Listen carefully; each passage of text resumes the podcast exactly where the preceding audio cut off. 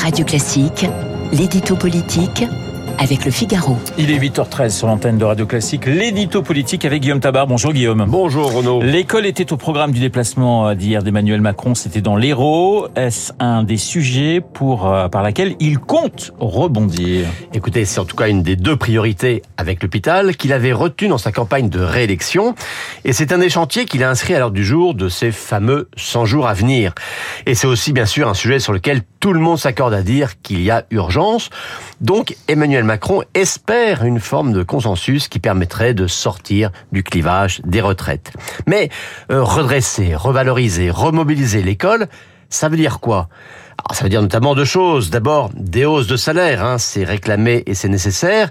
Et hier, dans l'Hérault, le chef de l'État s'est fait porteur de bonnes nouvelles, de 100 à 230 euros net par mois pour tous et sans condition. Personne ne s'en plaindra. C'est ensuite la promesse de remplacement systématique en cas d'absence de prof.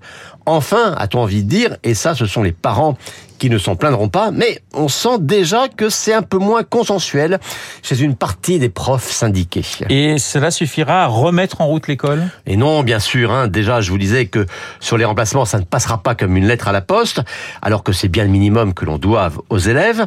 Mais surtout, hein, le mammouth de l'éducation nationale, comme disait Claude Allègre, ne réglera pas tous ces problèmes sans de profondes réformes de structure.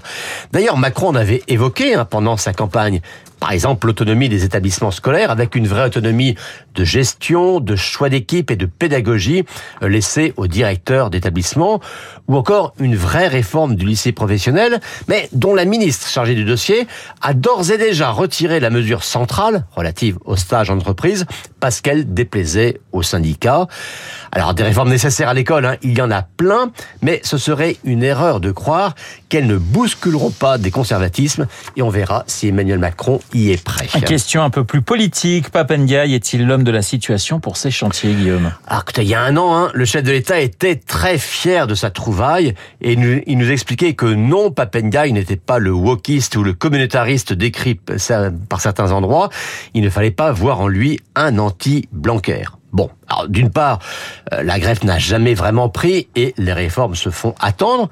Et puis surtout, prenons juste ces deux dernières semaines, il s'est quand même fait remarquer sur deux choses. La première, c'est de vouloir imposer des quotas à l'école privée comme solution à l'absence de mixité sociale dans le public. Euh, même les derniers ministres socialistes n'avaient plus cherché à réveiller la guerre scolaire. Eh bien, Papendiaï le fait. Et puis, pour lutter contre la pénétration de l'islamisme à l'école, Jean-Michel Blanquer avait créé un conseil des sages de la laïcité, sorte de vigie républicaine à l'école. Eh bien, par des nouvelles nominations en son sein, par une modification de son rôle, Papendiaï est en train de le vider complètement de son sens.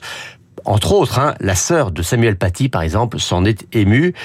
Aujourd'hui, hein, même auprès de Macron, eh bien, on a compris que Papendiaï était décidément une erreur de casting. L'édito politique signé Guillaume Tabar. Tout de suite, mon invité.